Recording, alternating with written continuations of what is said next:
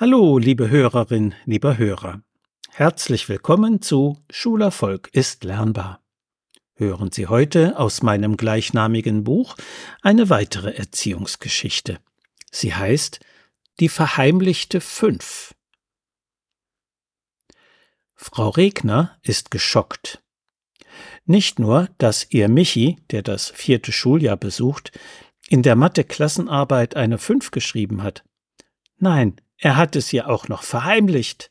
Erst die Lehrerin brachte ihr im Gespräch diese Nachricht bei. Für Frau Regner war es schon peinlich genug, die schlechte Note erfahren zu müssen. Michi ist zwar kein Überflieger, aber bisher hatte ein Übergang aufs Gymnasium durchaus noch in Reichweite gelegen. Das ist nun zweifelhaft. Mehr jedoch schmerzt es sie, dass ihr Sohn ihr die fünf nicht gebeichtet hat was soll die Lehrerin nur von ihr und ihrem Verhältnis zu Michi denken? Ich bin so sauer auf ihn, lässt Frau Regner ihren Frust im Telefonat mit mir ab. Er war einfach faul, und dann hat er behauptet, die Arbeit sei noch nicht zurückgegeben worden. Ich habe große Lust, ihn nachher richtig zusammenzustauchen. Würde das etwas nützen? Außer dass Frau Regner ihren Ärger fürs Erste abgeschüttelt hätte, sicher nicht.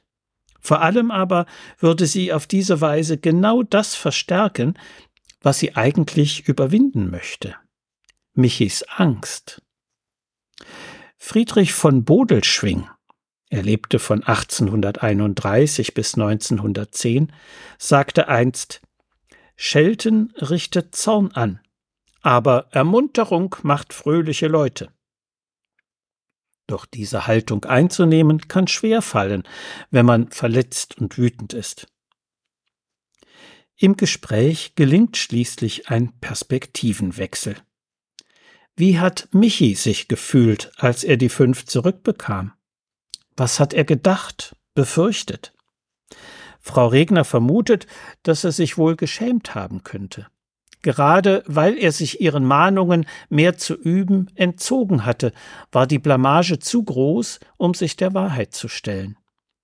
Sie vermutet auch, dass er gleichzeitig ein schlechtes Gewissen haben muss, denn normalerweise herrscht zwischen ihnen Ehrlichkeit und Vertrauen. Beschämt und mit Gewissensbissen kann ein Kind in Michis Alter jedoch kaum die Initiative ergreifen um eine problematische Wahrheit einzugestehen. Aber wie soll sie ihn nun ansprechen? Vielleicht so. Die Lehrerin hat mir von deiner Fünf in Mathe erzählt. Das war sicher hart für dich. Eine solche Gesprächseröffnung bietet die Chance, dass Michi sein Schweigen überwindet, weil er Verständnis spüren und dadurch zu seiner Faulheit und der Verheimlichung stehen kann, dann wird er auch offen sein für die Verletztheit und Wut seiner Mutter. Er hatte sich einfach selbst überschätzt und deswegen zu wenig vor der Klassenarbeit geübt. Es wird einige Anstrengung kosten, damit er wieder Selbstvertrauen gewinnt und mit einem stabilen Selbstbewusstsein die kommenden Herausforderungen in der Schule zu bewältigen vermag. Wenn Michi einsehen kann, dass schulischer Erfolg nicht ohne Aufwand möglich ist, ist das der Beginn einer neuen Entwicklungsphase. Schließlich werden fast immer aus Krisen neue Anfänge geboren. Die Mühe wird sich auf jeden Fall lohnen, und damit kann dieser Konflikt eine gute Chance für Persönlichkeitswachstum werden, bei Michi wie auch bei seiner Mutter. So viel für heute.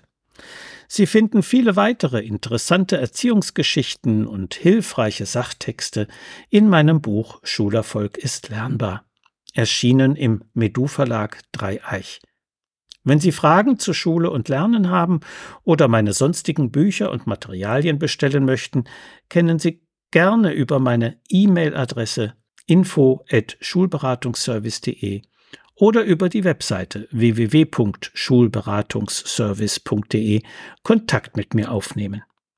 Alles Gute und bleiben Sie gesund. Ihr Detlef Träbert.